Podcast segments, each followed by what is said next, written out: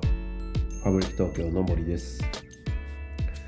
もう実は1ヶ月以上前にですねあのツイッターライブあのタクラムの佐々木さんのですねツイッターアカウントであのツイッターライブで、えー配信していた内容録画録音したものをですねあのすっかり1ヶ月以上忘れて放置していましてそれをあのちょっとポッドキャストでこの度配信することになりました。本当にお待たせしてすいません。えっと内容としてはこの非常に多岐にわたっていてあの1ヶ月経った今僕もあの聞き返してみたんですけれどもすごく面白くて、まあ、少し概要を、まあ、あのご説明するとですねえーワービー・パーカーのコンタクトレンズリリースの話ですとかあとはあの Objects.io の沼田さんがあのニューヨークに行って、えー視察した最新の、えー情報だったりですとかあとはそのマーケティングのチャンネルのですね、まあ、戦略なんかもあったりですとかあとはミレニアル世代のですね、まあ、高齢化のお話ですとかですねそういったお話をあのさせていただいて、まあ、本当に1時間楽しく話させていただいてます。相変わらずですね、あの、タクラム佐々木さん、オブジェクト IO 沼田さん、あと、まあ、私、森はですね、あの、3人で、えー時々こうやって、あの、D2C の、えー話だったりとか、あとは、フューチャーオブリテールの、こう、雑談なんかをですね、あの、定期的に行っている感じなんですけれども、まあ、2019年締めくくりということで、まあ楽しい内容になっているんじゃないかなと思いますので、えーぜひお時間ある時にお聴きください。それではどうぞ。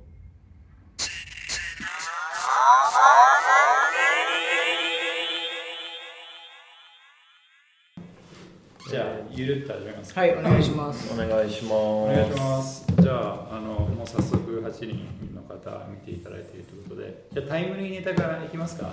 そうですね。じゃあの、ワビーバーカーのやつですか？ああのあれはね、えっちょっとと準備をしてたの半年ぐらい前から知ってたんですけどね。あししなんかコンタクトレンズ出すって噂をねずっと前からなんかキャッチしてましたよねで、なんか、その、ワビーバーカーで働いてた友達がいて、うん彼が普通に言ってました。あの、そういうのに取り組んでますみたいな。なるほど。それ去年の秋ぐらいだったんで、はいはいまあそのずっとやってたんじゃないですかね、コンタクトレンズ自体は普通になんかあの他メーカーのやつはうん。売り始めてたじゃないですか、うんまあ、それでオリジナルを今週かねうん。売り始めてみたいな感じですよねなるほど。でなんか俺昨日ツイートしたんですけど、まあ、パッケージすごい面白くて、うん。とにかく薄い、うん。まあすごいですよね。もう本当平らなこれ本当にコンタクトレンズ入ってんのかっていうぐらい薄いですよね。カードみたいなね、うん。まあ、あれすごい、まあ、確かにこれはありなんだなと思って、要はうんあの厚みを持たせた立体的なパッケージにする必要なくて、あれねすごい良くて、うん。私ななんか一応何何かのために1週間分コンタクトレンズ持ち歩いてるんでうん。なんか薄いの。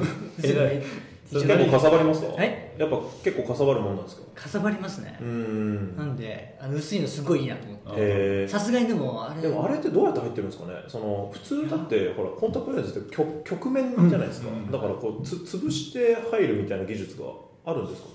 ねちょっと人柱になった方がいいんじゃないですか？いやそれはあの沼田さんの役割ですよね。あれ一応なんか動画みたいなの見たらその剥がしたら立体なポコンってなるね俺が。あそうですね。それなんかそんな感じの作りでしたね、うんまあなんかその話まで俺なんで沼さんが1週間分持ち歩いてるかすごい気になったんですけど。地地震とかで帰れなくなったそう。いや俺私すごい目悪いんで。はい。あそういうこと。その話その話誰も興味ないんで。オッケーオッケーじゃあもうやりましょう。すごい。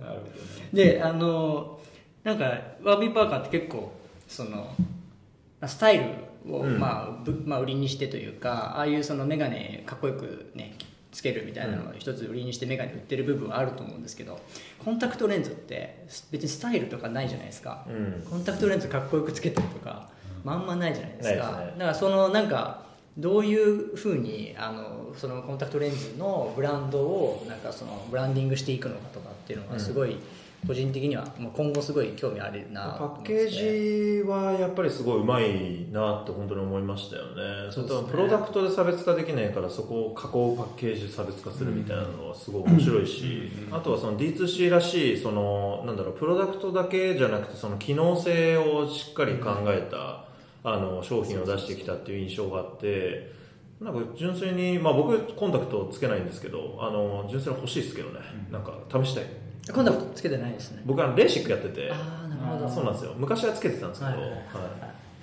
そうそう。まあ、そうですね。なんか結局多分やってる目的みたいなのってうんいくらでも考えられるじゃないですか、例えば普通にまあメガネで結構大きな、ねあの会社になったんで、まあ、その後関連事業みたいな形でそれを進出するみたいな、そうですね例えばそのメガネかけてる人って多分コンタクトレンズもしてる人って多いっていうのは多いかもしれないですね。まあ、はい。自社の顧客の,、うん。あのに対するなんかアンケートとかで取れてて、うん。まあ、それでなんかその人たちをまあ取りに行く、LTV 上げるとかっていう考え方も、まあ、あるのかなとか、うん。でなんかし仕入れ販売っていうか他社のものを売ってるじゃないですか、まあ、あそこはなんかいろいろね皆さん議論すると面白いのかなと思ってて。で個人本当単純にね個人的な推察なんですけどなんかあそののちょっとではい補足すると、ウェブサイトを見ると、まあ、バービーが新商品出しましたっていう下にはい。他社のなんかワンデーアキビューとかそういうのが何十種30種類ぐらい並ぶんですよね、でそこ D2C じゃなくて他社の製品を仕入れて売ってるっていうのがあってそれが謎だねって話を昨日してたんですよね、しててメねメッセで。メッセでやってました。ねあアキュビューとか。毎日メッセしてるから。どんだけ仲いいのってなんですよね本当に毎日したんですねハイヒールとか私が売ってるあつけてるやつとかもあのあったりとかして、うん。まあなんか思ったのはこその医療的にやっていいのか知らないですけど、コンタクトレンズってスイッチングコストすごい高いなと思ってて、うん。使ったことないやつつけるのってすごい勇気いるじゃないですか、うん。でずっと使ってる人が多くてでなんかそれを普通にその新しいブランド出ましたで買ってもらうってなかなか大変なんで、まあ、既存製品売ることでまず関係性作って、うん。ワービーって UX 作り込むのすごい得意なんで、うん。まあ、その辺をうまくやりつつ関係は維持して、例えばなんですけどなんかうちの製品こんなん出ましたみたいなのを同梱しちゃうとかってダメなんですかね？なんかそういうことすると、まあ、既存製品を買ってもらいつつ、ね。なんかバービーの製品も試してもらえたりとかして、ちょっと化粧品に近いっていうか、そのでもそれやっていいのかどうか知らないんで、まあそうですね、はい、なんかそういうこととかできそうだなとか思ったりとか。うん。日本だとあれですよね。コンタクトレンズで土入りのものはあの処方箋絶対に必要そうですね。だからですよね。だからやっちゃいけないのかなとか思いつつ、うん。まあ、あのアメリカとそこ線引き違いますけどねちょっとね、うん。あのだからバービーはそこがちょっとそもそもグレーだった遠隔でのねそうですね。をうん視力検診うんをはい。アプリ使ってやるみたいのはもありますしね、ありますもんね、まあ、そのお医者さんとの予約みたいなのそうですよね。簡単にできるとか,、うん。その辺の UX 多分メガネだけじゃなくて、うん。コンタクトレンズにも使えると思うんで、うん。ね。なんかあの普通にユーザーとしては嬉しいのかなとか思ったりはして、一番でもブランドにその関わってる人間として気になるのは結構そのメガネのある生活って楽しいよねとか、知的だよねみたいな感じのなんかブランド作りをやってすごい彼ら自身っていうかスタッフうん。みんな多分それ信じてやってきてでコンタクトレンズいきなり始めるじゃないですか、そこをそのブランドとしてどういうふうに整合性持たせてるのかなとかっていうのはそのあのそういうことやるっていう決めた意思決定のプロセスも気になりますし、うん。なんかその社内で今どういう感じにあの説明してるのかなとかっていうのも、仕入れやってるのは本当に何何が狙いなのかよくわかんないですね。本当に だってブランディングが非常に得意な会社じゃないですか、そうですね、うん。まあ、本当にだから今の D2C の流れを作ってる会社じゃないですか、うん。しっかりそのウェブでの利便性だけじゃなくて世界観をちゃんと打ち出していく、そうですね、うん、統一性をちゃんと持っていくみたいな。それの謎。結構コンタクトしてる人ってやっぱり最安どこなんだっていうのを割とケアしながら買ってるじゃないですか、うん。だからワービーがその最低価格を全然実現できない気がしていてうん。あそこで買う人いるのかなみたいなのうん。はちょっと分かんなくて、うん。本当これどういう狙いでやってんだろうみたいなのはうん。分かんなかったですね、うん、そうですね。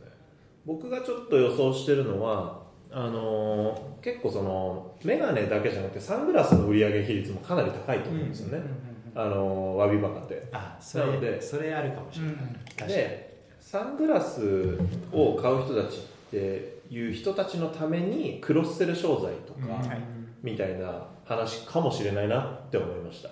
だからうーんサングラスを買ってる人たちにこうバーッとサーベイを取った結果あのコンタクトレンズのニーズがすごくあって、うん。でそのコンタクトレンズってどういうふうに買ってるのかっていうところの買い方とかあの使い勝手のうーんなんか、うん、使い勝手の悪さとか負みたいなものが顧客課題みたいなのが出てきてそれを埋めにいった形かもしれないなって思ったりとかしましたね、うん。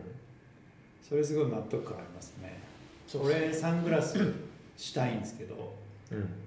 あのずっと眼鏡してたんで、うん。できなかったんですよ。輪最近底輪底みたいな感じです。ですか？うん、で最近コンタクトに変えたんで、はい。やっとサングラスできるなと思ってるんですよね、えー。あーなるほど。うん、ですごい今の説明納得感があった。うんうんうんうんうんそうかもしれないなと思いましたね。うん。とりあえずそのアメリカ行ってきましたけどあのこの間、先うん今月の頭ですね、はい。ワービーは相変わらずすごい混んでましたね。あーやっぱりもう相変わらずですか？すごいですね。ワービーはさすがですね。ワービーとグロシアと、まあ、あとあのアウェイ。うん。あとオールバーズとかはすごい混んでましたうーん。やっぱなんかちょっとうん。勝ってるブランドと勝ってないブランドの差が明確に分かれてきましたね。うん。本当に、まあ、そうですうね、ん、やっぱユニコーンになってる会社は強いなっていう感じの印象がありますけどね。なんかお店自体はちょうどその今回私とあとオブジェクト IO のあのクリエイティブディレクターやってるや山中っていう多分会ったことあるんですけど、とあとあのツヤカマンの津屋さんと行ったんですよ、で初めて行ったのが初めてっていうかそういうリサーチのために行った2012年っていうのを松屋さんと話してて、うん。でちょっと写真とか見てたりとかしてそのその時本当 Warby とあと Bonobos とあと、まあ、 Birchbox かなんかポップアップやってたりとかうん。 Birchbox も今どっかに Sephora Sephora に買うあの買われましたね。なんかファンドかなんかに買われ P あかなんかセフォラじゃなかったでしたっけ？に買われた気がしました、うん買われましたね。で去年か2年前ぐらい。本当それぐらいしかなくて、うん。あとなんかおしゃれコーヒー屋さんの写真みたいな感じで。もう今回それと比べると結構そうマップ作ってたんでやっぱそのスポット100箇所ぐらいとかやっぱあったりとかして、うん。まあそういうディティッシュブランドいわゆるディティッシュブランドがうん。お店出してたりとか、なんかいわゆるフューチャーブリテールみたいうん。な新しいリテールのそのスポットが、うん。なんかそれと比べるとすごい増えたなとかっていうのはうん。感じたんですけど、うん。なんかそのちょっとなんていうかやっぱりそのいけいいお客さんいるブランドといないブランドの差もすごい分かれてきたりとか、うん。なんかそのそもそもそういうブランドに対してのなんかそういうねベンチャーキャピタルの出資とかも、まあ、少し一昨年ぐらいピークに、ね。まあなんか減ってきてるのかなとかねっていうのはなんとなくその、うん。お店行ったりとかしててもうん。ちょっと元気ないところは元気なかったりして、そうですよじゃあそれは D2C の資金調達額って2018年がピークなんですよ多分。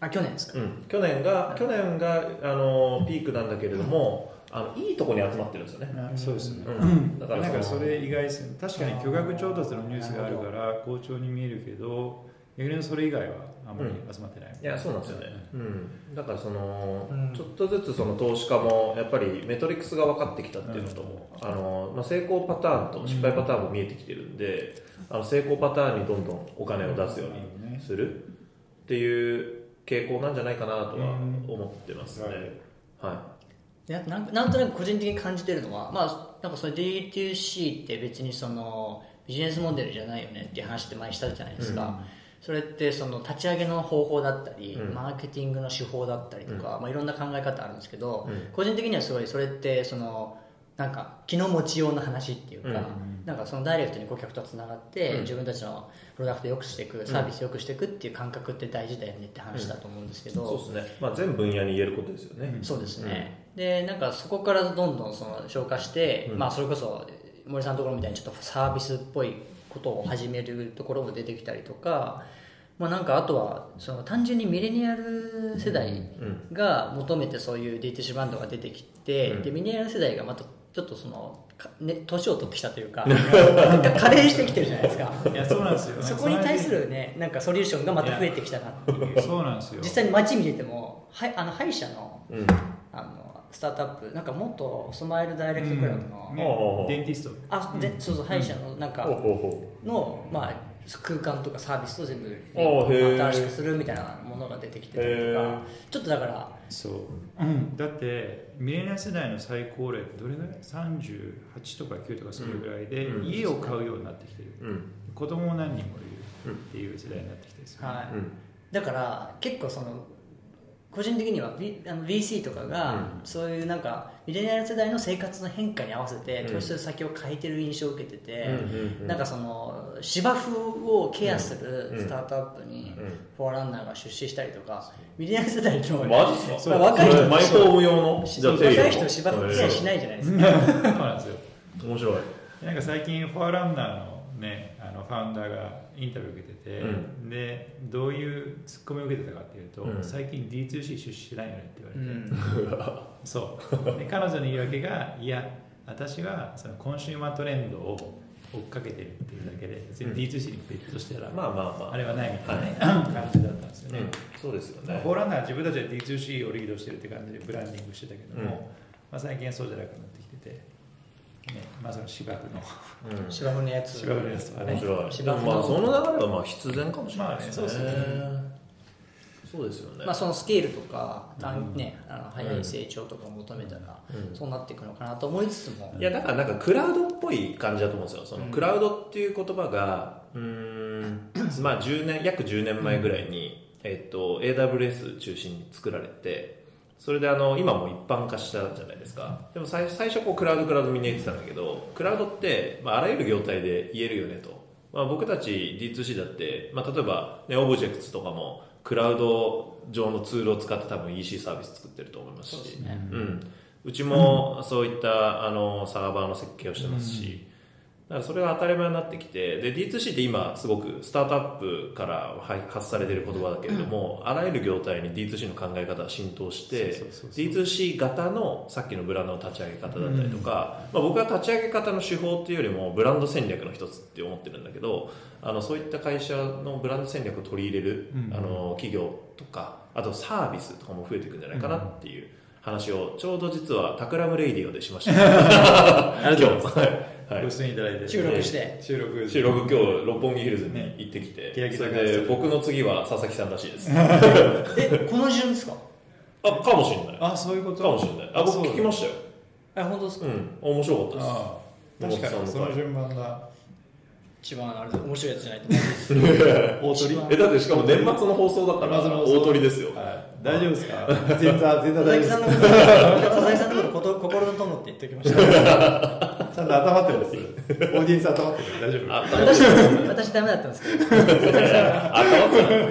って守り込んでまあでも、そうですね。なんかそういうちょっと、シフトしてきてる感じとかっていうのはありますよね、うん。でなんかそれって結局そのまあベンチャーキャピタルのもあるんですけどなんか私とかって普通にその D2C とかっていうより普通にブランドやってるっていう感じで、まあしまあ、そういうの、うん。今ってそういう D2C っぽい感じでやってますけど、うん。なんかそのブランド立ち上げる人たちが普通にその D2C 的な、うん。まあ、そのブランド戦略を、まあ、使ってというか、うん。そのブランドを立ち上げるみたいなのが普通になんか広まっていってる感じがあるのかなっていうのが一個と、そうですね。まあ、普通にだって Shopify で、ねうん。EC とセットで始めようよみたいな話とかって、でオムニチャンネルあの Shopify の POS 使ってアプリ使って、オムニチャンネルでやりましょうよみたいなのって、うん。多分普通にもう若い子がブランドやるってなったら出てくると思うんですよね、そうだと思いますねで一方でなんかその大企業側に対する、うんその変化を促したっていう側面もあるのかなと思って。そうまあそれこそね今タイムリーな話で言うとナイキとか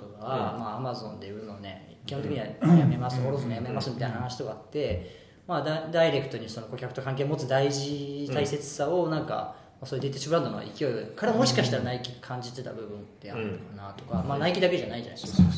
うん。あのーその今までは D2C を買収する側だった P&G とかもウォルマートとかも最近やっぱりその自社でブランド立ち上げてるじゃないですか。ちょうど P&G もこの間あの新しいブランド D2C で立ち上げてるっていう。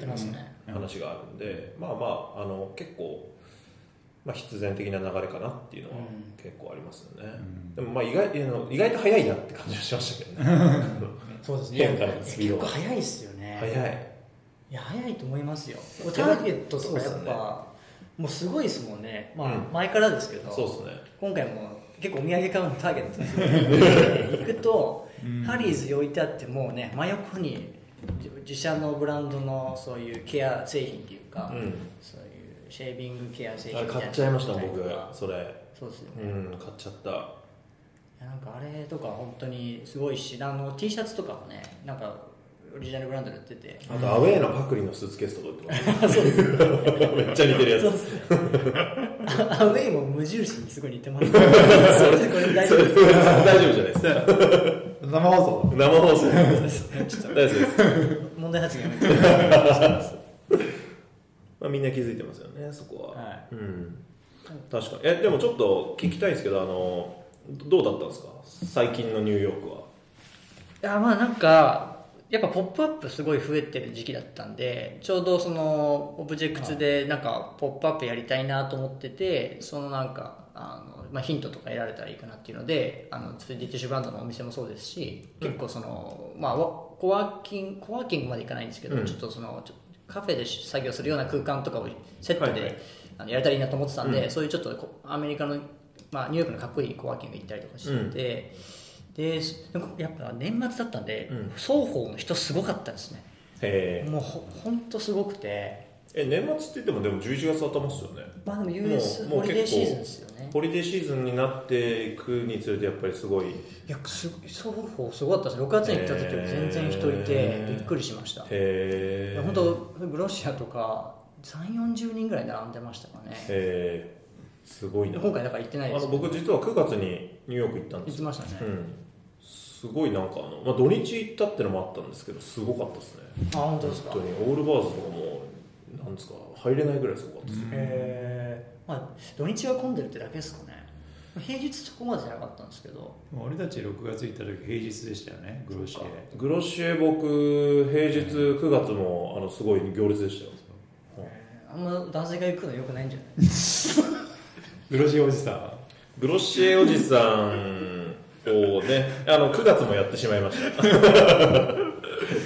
そのうち出禁になりますから ちょっと本当そろそろ日本人グロシエとかあのユニコーン系行くのを控えた方がいいかもしれないですね。ショーフィールズとか。多分ショーフィールズとでかショービールズはうん。人あんまり来てない説あるから逆に。逆に嬉しい、僕スポンジ買いましたよ。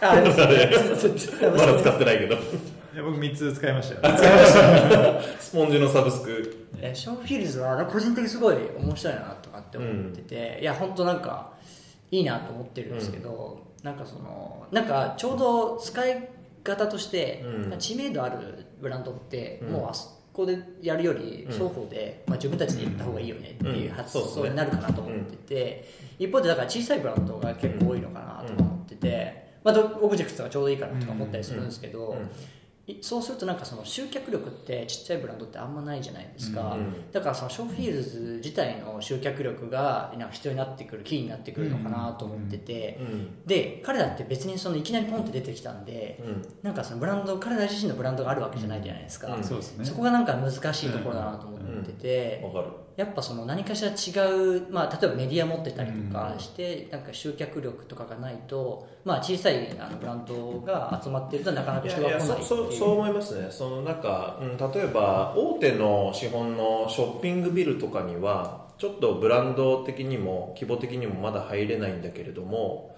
あの路面店を出すほどでもまだなくてえっとってなるとショーフィールズみたいに小さくて集客力もそこそこあるみたいなところがちょうどいいっていうのはすごいあるかもしれないですよね。そうですね。うん、例えばファブリック東京とかがじゃあアメリカ進出しましょうって話になった時にショーフィールズだとちょっと若干物足りないんですよね。小さいですよね。うん、あの空間のその完成度とか広さとかあとは集客力。ね。ってなるとちょっとやっぱり、うん、まだちょっとあるかなって感じですけどね。その D2C がモールに出すっていうのもすごいねプロコンありますよね、うん、ありますあります。すごい考えた方がいいですね、うん。そこは、うん。なんか俺あのハドソン・ヤーズのえーっとフロア・オブ・ディスカバリーで D2C ばっかり集まってるはい。ローンとか MGM とかね。そうそうそうそう。そう、なんかちょっと双方行った直後だったってなったんですけど、うん。すごいあれあれみたいなね。ちょっとこ確かに。う館の世界観に全部オーバーライトされてる感じがあって、そうですね。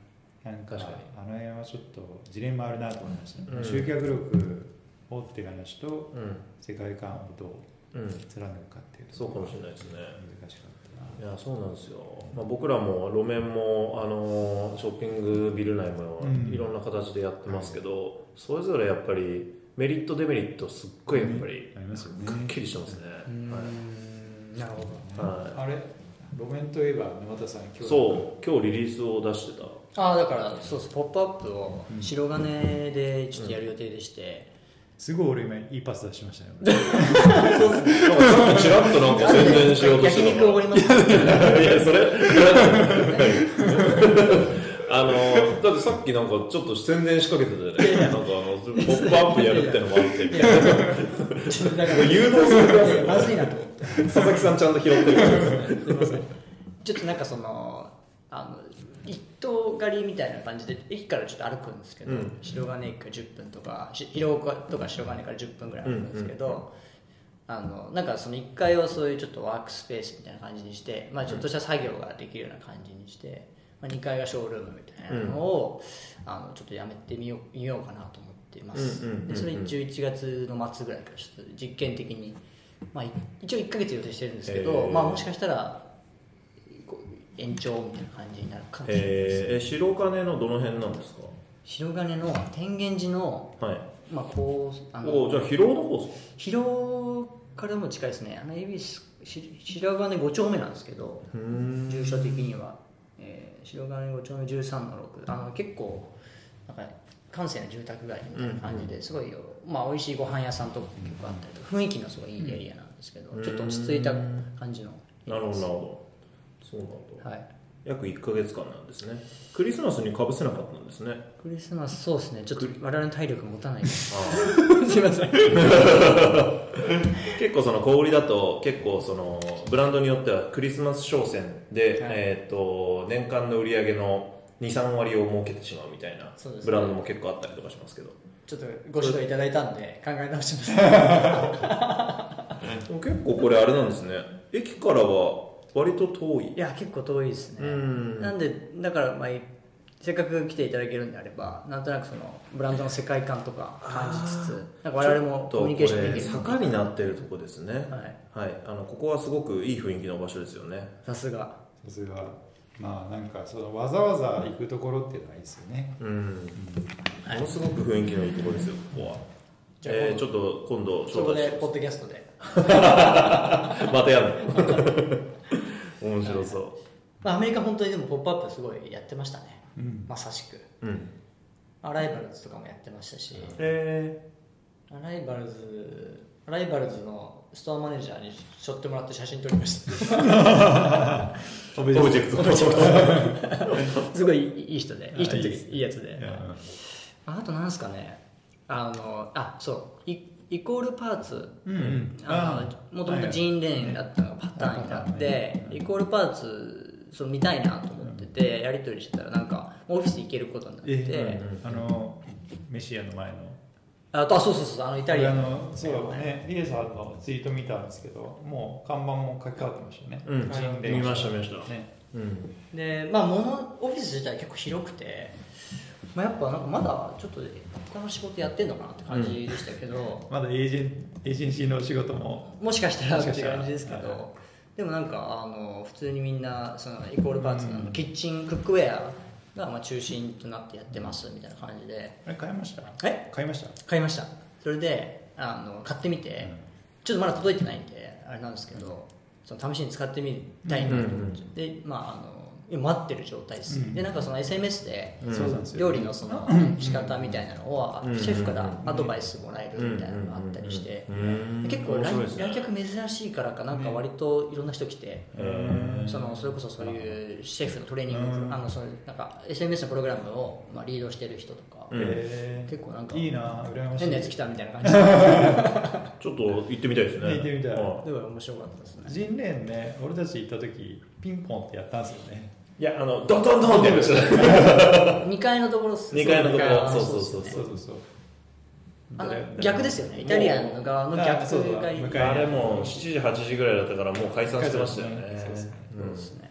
いやすごいね。ショートメッセージ気になってて、まあだからミレニアルの下の世代と Z 世代がもう SNS をやらなくなってきている中で、まあ、一番こうインティミットで親密でうんあのブランドと密なコミュニケーションできるのがショートメッセージになってきてるところがあって、えー、とあとダーティーレモンか。はい。うんとかねシうまくメッセージね。SNS 使ってますね。うんあのダーティーレモンって面白くてそのアイリスノーバって会社がやってるじゃないですか、でアイリスノーバって何やってるかというと、えー SMS ベースコマースをプラットフォーム化して他のベバレッジブランドに売ってるんですよね、おお知らなかった。面白いですねで要はショッピファイの対抗みたいのを、うん。そこまでは多分狙ってないと思うんですけど、はい。うん。ショッピファイがやってないエリア、うん。ショートメッセージベースのコマースを、うん。新しいインターフェースそうそうそう作ってるって感じですね。でそれめちゃくちゃ面白い。なそれはすごい。だから多分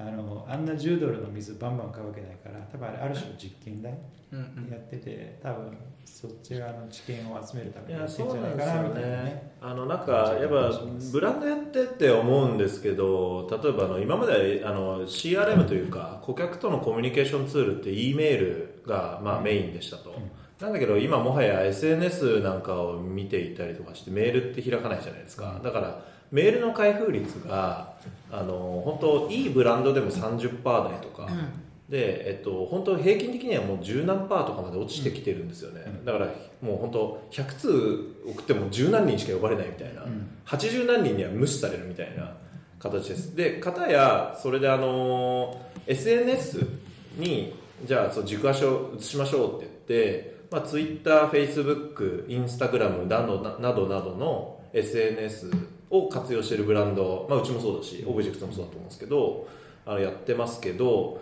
SNS ってうまくいってる期間って結構短くてなるほどね。アルゴリズムの変化に対応って結構大変なんですよね。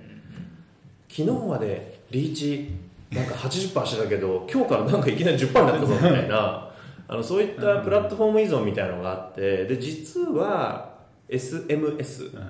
でそのショートメッセージがあの実は一番お客さんに届きやすいツールの一つなんじゃないかみたいなのに気づいてる気がしますね。ね、うん。いや面白いですよね。面白い。ね。結構それこそ本当パーソナルな空間じゃないですか、だからなんか割とそのやり方気をつけないといけないなとかってやっぱありますよね、そう、うん。そうなんですよ。そこでちょっとだから逆にこいつちょっと一線踏み越えてきたなみたいな。要は番号を知ってるがゆえにダイレクトに広告メール送れちゃうわけだけど、うん。それやった瞬間にブランドロイヤルでガッと下がりますよね、うん。そうだな。うん確かに。鳥鳥感のつかみ方がまだ。そうですね。いろいろと試行錯誤だと思う。あの中国って E メールみんな使わないんですね。であの電話番号で基本的にウェブサービスも登録するじゃないですか、でウェブサあのなんだろう電話番号とか WeChat をあのこうサービスのアカウントに紐付けるんですけどあの電話番号のあのショートメッセージにめちゃくちゃ広告来るんですよ。逆にね。で中国語だからあの解約したくても解約の仕方が分かんないから割と放置してる。僕よく中国行くんで中国のサービスよく登録しますけどあの死ぬほど来ますね。マジで。もうなんかパーソナルとか関係ない。関係ない関係ない。関係ないもうがっつりもあそれね、まあ、ちょっと国民性もあるかもしれないですね。こそうのですね。なんか結構ねうそう入ってくる感じありますうよね、んそうそうそうなんか結構その、まあ、あなんていうか単純に SNS、ね、一択っていうよりは、まあ、そこであの、SM、あのいわゆる、S、SMS もそうですし、なんか紙紙系をなんか頑張り始めるブランドとかで始めたりとか、なんかその結構多様化してるっていうのは、まあ、やっぱ D2C ブランド出てきてね時間経ってるし、ねそうなんですよねインスタ、ね、でなんか売り上げ作るっていうのもなかなかしんどくなってきてる。なんか覚えてます？2年ぐらい前ボットが流行ってませんでした。あ流行ってましたね。消えましたよね。そうなんですよね。だからコミュニケーションツールがもうどんどんどん変わってて、うん。それにどう対応するかみたいなのが結構大事になってきますよね、うん。そうですねねやっぱそのユーザーとのタッチポイントをちゃんと面をちゃんと持っていてそしてそこのあのタッチポイントの深みがあるっていうツールが、まあ、本質的な強みを持つ。うん。でいくと、まあ、SMS はもうみんな番号持ってるから広さはあるんだけどまだ深さが出てないみたいな。ところはここからじゃあうまく活用する会社が出てくるのかとかあとはまあ日本だと LINE ですよね。そうですねうん。いやそうなんですよねだから一時期エバーエバーレーンって結構世界観とかがすごいなんか素晴らしいっていう話が結構先行しがちなんですけどあそこの会社ってテクノロジーも結構すごくてあのなんですかねえっと例えば届くメッセージとかも Facebook メッセンジャーとかであの今日の午後、はい。あのお届けしますよみたいなこと結構やってるんですよね、えー、意外と。それってすごいですね、うん、結構すごいですよね、割と古くからやってますよね、うん、結構古くからやっていえてそれって人力じゃないとできなくないですか？オートメーションできる。オートメーションで繋い込んでるってこと思うんですよ。すげえな。そうなんですよね。だからそういうこととかは割とあって、まあ、メッセンジャーはみんな持ってるし、うん。まあ、あのアクティブに使ってるユーザー数はアメリカだとあの減ってきてるかもしれないんですけど、まあ、あのまだ有効な手段かなっていう感じですよね。面白いですだから日本だとまあ LINE をよく活用できたら、うん、しっかり顧客のタッチポイントを持てるかなと思います、うん。エバーレーンもお店すごい混んでましうあ本当ですか、ん。たかなり混んでましたね、うん。ちなみにダーティーレモンのあのなんか変わった自販機あったじゃないですか、うん。ハドソンヤーズに、ねあれなくなってました。ね てかハドソンヤーズお店結構なくなってて。あそれこそあの同じタイミングで江原理恵さんも言ってたんで、う夜みんなでご飯行ったんですけど本当ハドソンヤーズあの我々行ったの6月じゃないですか、うん。オープンしたの確か3月なんですそうですね。そあんなのしのあのフロアがあって全体が。全体的に半年経ってへー。だいぶその今閉じててあの看板がついてる状態になってて。すごい。損切り早くないですか？ダーティーレモン行こうとしたらなくなってました。そうなんだ。ねまあ、ダーティーレモンはもしかしたらポップアップだったかもしれないですけどね。かもしれないです、うん。スペース自体がね、うん。あれだけだってあれ SMS をあの送らないと買えないみたいな謎の仕組みでしたもんね。あれね裏側今人力らしいんですよね、あーそうなんですね。結構大変ですよね。大変ですね。あれだからリアルタイム性なんかリエさんがトラブってませんでしたっけ？なんかこうなんだっけな俺なんか聞いたんですちょっとなんか。タイムラグがあるそうタイムラグがあってそうだタイムラグが出たらそうだなんかお前盗んだだろみたいな。言われていやいやいやみたいな。ねそういうのがあったりとかね。確かにありましたね。であとそのコミュニケーションツール変えてる系でいうとコミュニケーションというかメディア変えてる系でいうと、あの最近キャスパーがもう YouTube とポッドキャストに結構振るみたいな感じのことを言ってて、はいはいはい。で面白い。そう動画に振るのは結構面白いなと思ってて、なんかあの、ね、クラシコムの青木さんとかの話を聞いてると、やっぱりこう二十何分間の長尺を動画で見てもらうとか結構チャレンジングなんだけど、うんうん。成功したらそのイマーシブな体験作るっていう意味で言うと、うん。めちゃくちゃ効く。うん。うん。でね。再生数とその接触時間の累積考えると、テレビ CM とかより全然効効率いいみたいな。のがあるので、うん。絶対そうですよね。であのキャスパーの、えっと、ポッドキャストコンテンツは入眠用なんですよ。うんうん。だから聞いてると眠くなるっていう。見てほしいのか見てほしくないのかよくわかんないですね。感 じなんですけどね。なるほど。まあでも面白いですね。その毎晩、まあ、必ず人は寝ますと。うん。寝るタイミングでキャスパー立ち上げて入眠用に聞くみたいなコンテンツって面白いですよね。必ずタッチポイントがあるという。か一日の使命をキャスパーで触れて終わるっていうね、うん。すごいこれは面白い視点うで、ん。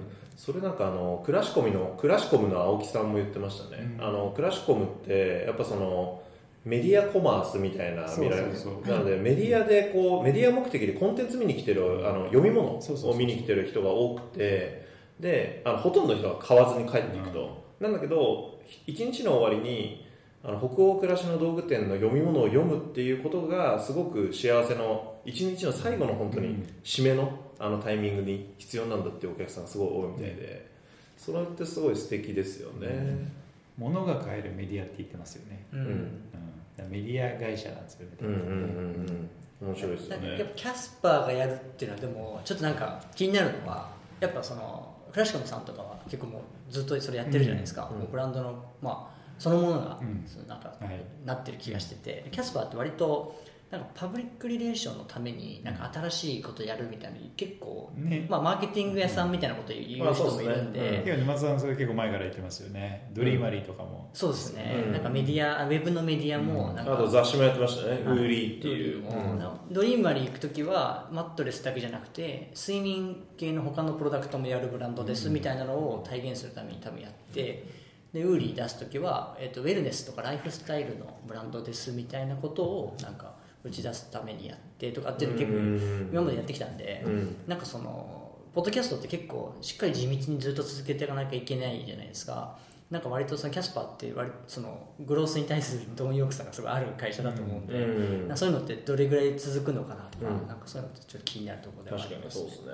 確かに。はいでもなんか面白い動きだなとは思いますね。例えばあの昔 YouTube とかあの動画コンテンツでうまく活用したのであのダラーシェイブクラブとか、あのワービーバーガーとかアンボクシングの,、あの体験を作ったりとかあったじゃないですか。それであのユーザーのアウェアネス取ったっていうのが結構大きいなと思ってて。で一回そのなんかあのそういった動きってあんまりなくなって SNS とかにこう一旦触れたんですよ、インスタグラムとかになんだけどまた戻ってきてる感じがしますね。そうそうそう、はい。YouTube 戻ってきましたね、はいそう面白い。だからそうなんです。SMS もなんかね今更みたいなね。だいぶ戻った感あるけど。そうですね。ポッドキャストもそういう感じありますよね、そうですちょっとこう古くてね新しい確かに言われてみるみたいなとそうのがあっですね。てだからその使い方の発明があ,、うん。あれば別にツールは古くていいみたいな、うん。エアポッツがやっぱでかいのかなと思いますけど、うん。そうなんですよ。確かに。あでもデバイスのちょっと私の方が先に行ったんで。あでも今ちょっと俺あのかぶせすぎた。はい言って言ってなんかずっと耳にみんなつけてるじゃないですか、うん。やっぱあれってなんかライフ生活変わった感じありますよね、うん。そうですね。確かに。ある。いやーあるなだからポッドキャスト私もだから聞くようになりました。あそうですか、うん。け結構聞きますね今。あ面白いと思って2007年の iPhone 登場以降主に、まあ、目から情報を摂取したけど、これからなんか耳みたいなの比率が上がってくる中で、基本的にアテンション戦争じゃないですか、うん。はい。その中でやっぱり耳の比率が高まった時に、えっと、今の若い子とかって YouTube とかも別にが画面見ずにただ聞いてるだけで YouTuber も画面見なくて耳だけで成立するようなコンテンツ作りをしてたりとかしててだから AirPods の教室これからどんどん出てくると思う。そうだと思います。だからその 5G みたいな世の中になった時には、さらに僕逆に音声コンテンツ流行ると思ってて、5G になった瞬間に動画コンテンツもさらに溢れますと、で動画コンテンツ見るためにはイヤホンが必要だからみんなも装備し始めますと、でそうするとあのなんだろうながら聞きとかするっていうタイミングだと動画よりも音声の方が強いと思うんですよ。そうですね、うん。そうですね、うん。もうそれこそ作業しながらとか、うん。移動しながらとか、うん、運転中とかも全然聞けるわけで、ね。そうそうそうそう。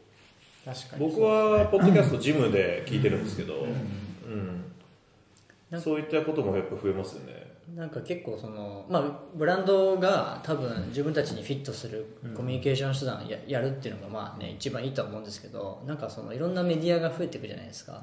かより一層そのブランドとして自分たちが何やってるのかが明確になってないとその顧客側に対してもそうですし自分たち自身も結構大変そうだなっていうのはます。すごいやってて思いますね。そうですよね、はい。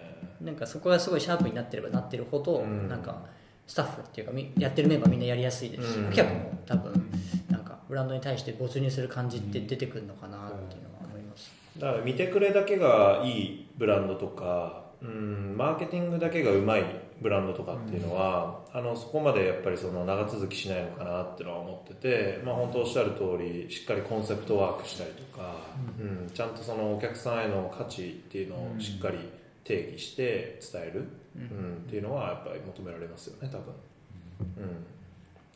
えっとここまでで？結構経ちましたね。40分ぐらい。40分ぐらい。これ経ちましたあのね終わんないですよこれ。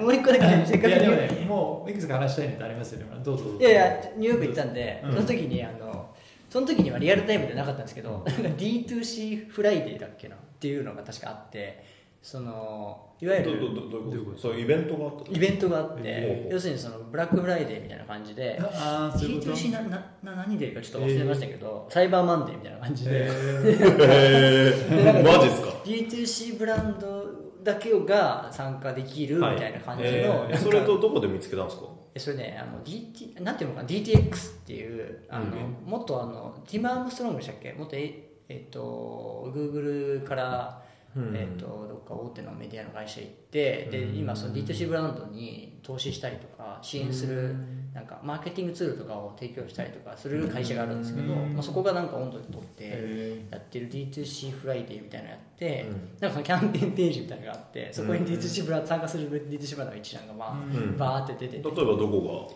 えー、とロケットボーさんとか、がうんうんうん。えっ、とまあなんか本当有名なとこたくさんって感じですね。うん。っていうなんか動きがいわゆるその D2C ブランドの界隈の人たちそこまでメがジャーになってきたらみたいな。界隈の人たちが多分中の人たちだけで仕掛けてる。んですけどその参加するとネットで安くなるみたいなそういう感じなんですか？な何かしらそのパークっていうかはつけてるみたいな感じで、あそれそあ D2C フライデーですね。D2C フライデー .com で多分出てくるんですけど、こういうケアオブとか、えーケアオブとかもアンディとかグレーツあグレーツとか、はい、なんかそういう多分この辺がなんかレスススノーイーとかもメジャーロケッブランドでトボーサムロスノーイーねいいい。いブランドですねいい。で結構だからそういうのがバーってなんか参加してるイベントがあったっていう、ん。いやなんかいいですね。いやなんかこういう動きまでしてくるってなんか、うんうんうん。ねあ面白いなと思って。確かに。なんかワールドさんの、ね、D2C 集めたイベントにも出展されてましたよね。はい。なんかワールドさんまさに結構似てますよね似てるかもしれないですね、うん。ちょっとショーフィールズとかとね、なんかイメージ近い感じかなとか思ったりはするんですけど、うん。なんかトークショーとかもやってましたよね。そうですね、うそういうのをなんか連日なんか主催されて、うん。ワールドさん主導でなんかやられたりしてましたね、うん。面白いですね。こういう動きは日本でも出てくるんじゃないですか？どうなんですかね。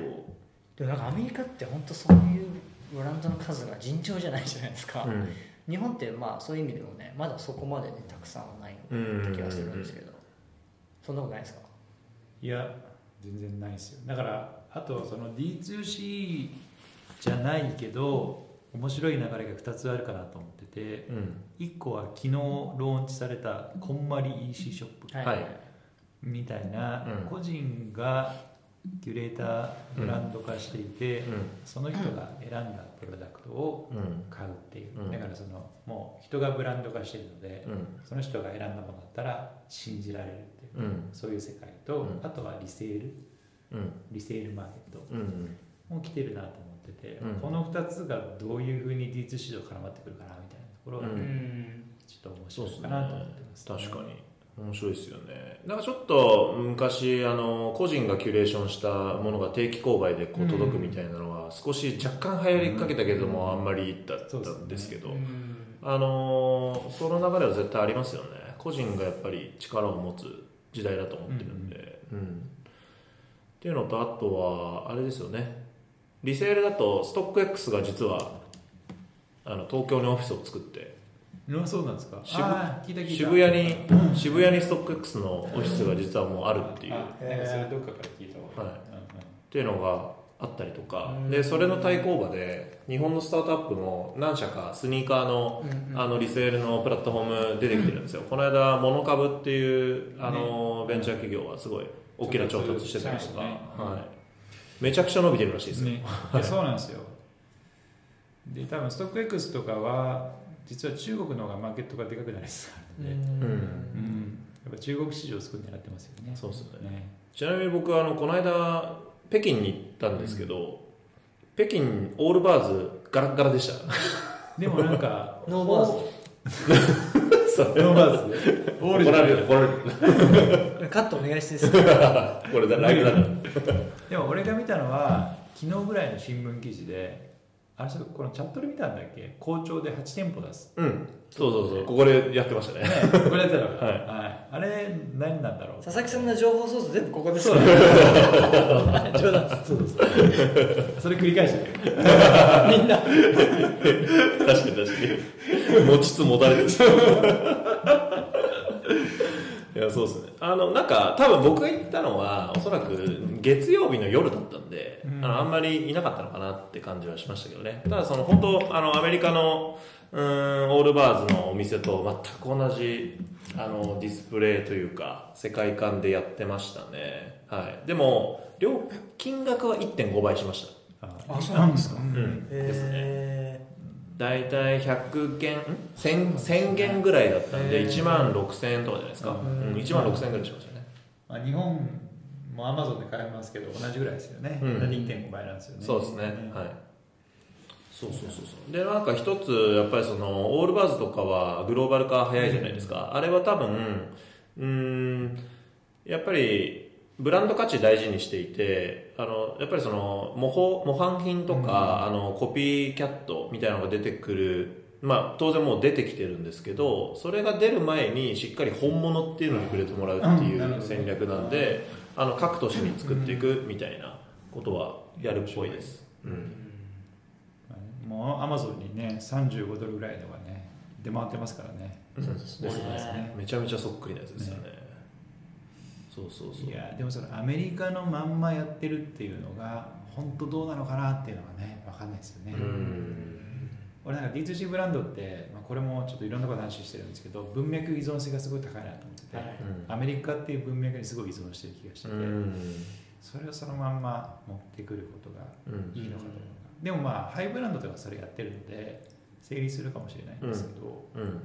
ちょっとね分かんないなんかちょっといろいろありますよね、そのうんローカライズせずにあの失敗する会社もあれば成功する会社もあって、例えば無印良品とかって変にこうなんかローカライズしちゃったんですってアメリカと中国で。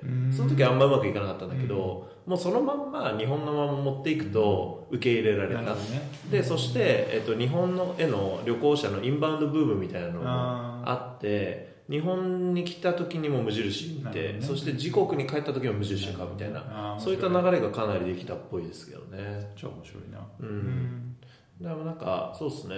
どどうなのオブジェクトはなんか海外とか行く場合 まだ全然海外戦略。いやもうようやく森さんに渡すトートバッグができたばっかり。あそうそうそう。いやいや。これ。大丈夫です大丈夫です。これ皆さんこれを見てください。いやいや。どうぞ。おっとっとっとっと危ないはい。はい。ちょっとねそういうはい。やっぱ結構立ちません。まあ、オルバーズの一回なんかオールバーズ会いに2年3年前ぐらいですかね。ちょっとなんか理由つけてアポ取ってあのそのちょっと違う商社商社の方と一緒に会いに行ったんですけど、やっぱそのサプライチェーンとかっていうのがあったりとかして彼らってすごいその海外に対してすごい慎重だったりっていう話はその時されてたんで、なんかそのやっぱ物作ってるんであんまりその気安く海外にバンバン行けないとかっていうのあるのかなっていうのは、まあ、我々自身やっぱりやってて思いますしあしっかりそのその国でも、まあ、あの何かしらそのサービスというかアフターケアもやんなきゃいけないですしー、うん。なんかそのまあそれはそうっすよね。そうですよね。わかるわかる。結構やりたいからすぐ行くみたいな感じでなかなかやれないなとかっていういやだからあの結構日本でもあのリリモアって結構流行ったっていうのは、リモアのアフターケアってすごいやっぱりしっかりしてるじゃないですか。なんだけどあのに日本でもしっかりやったからあの同じ恩恵が得られる。だからそのリモアってこう頑丈で機能性もあって長く使えるみたいな。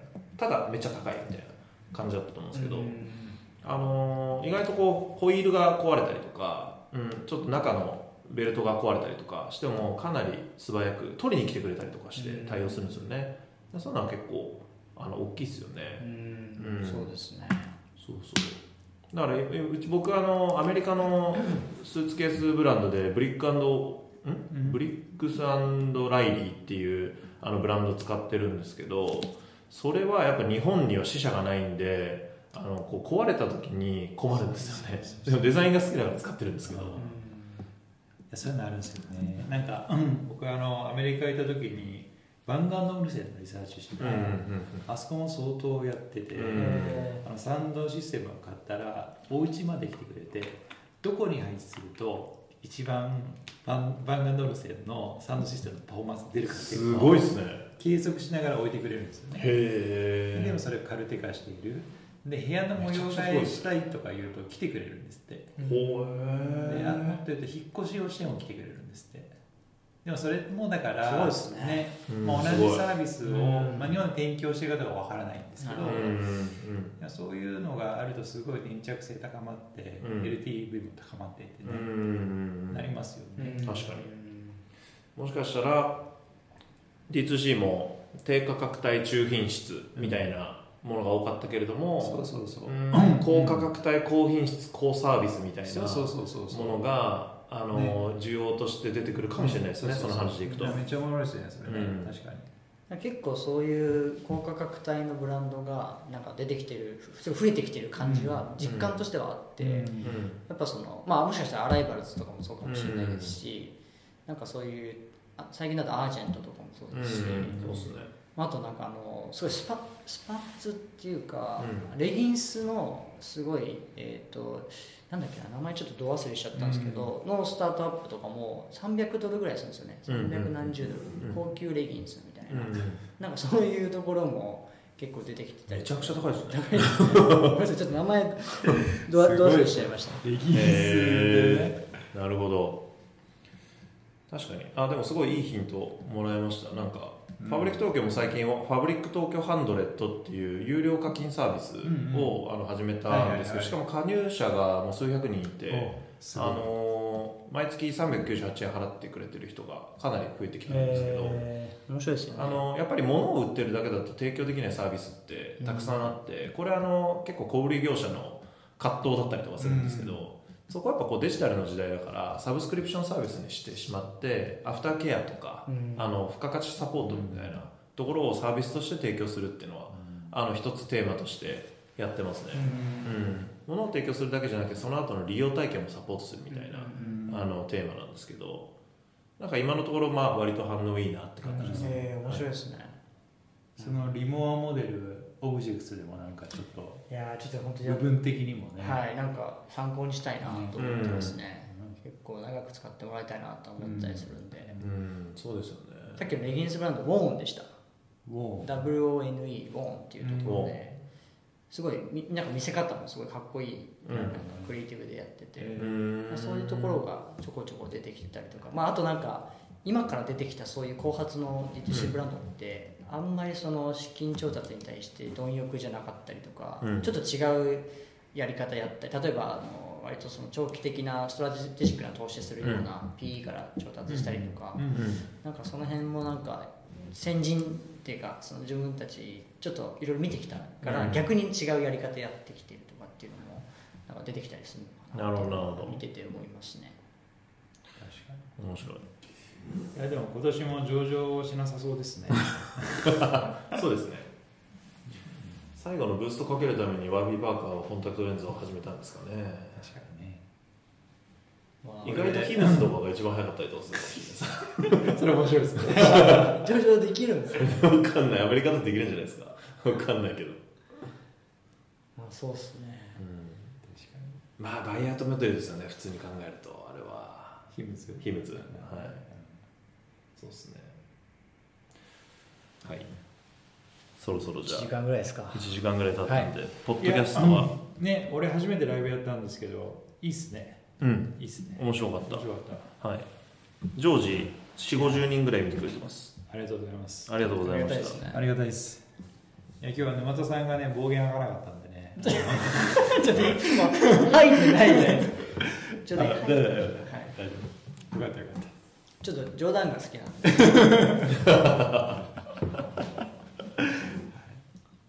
じゃあ、そんな感じで、はいポッドキャストを終了したいと思います。はいありがとうございました。ありがとうございましたありがとうございました。どうも。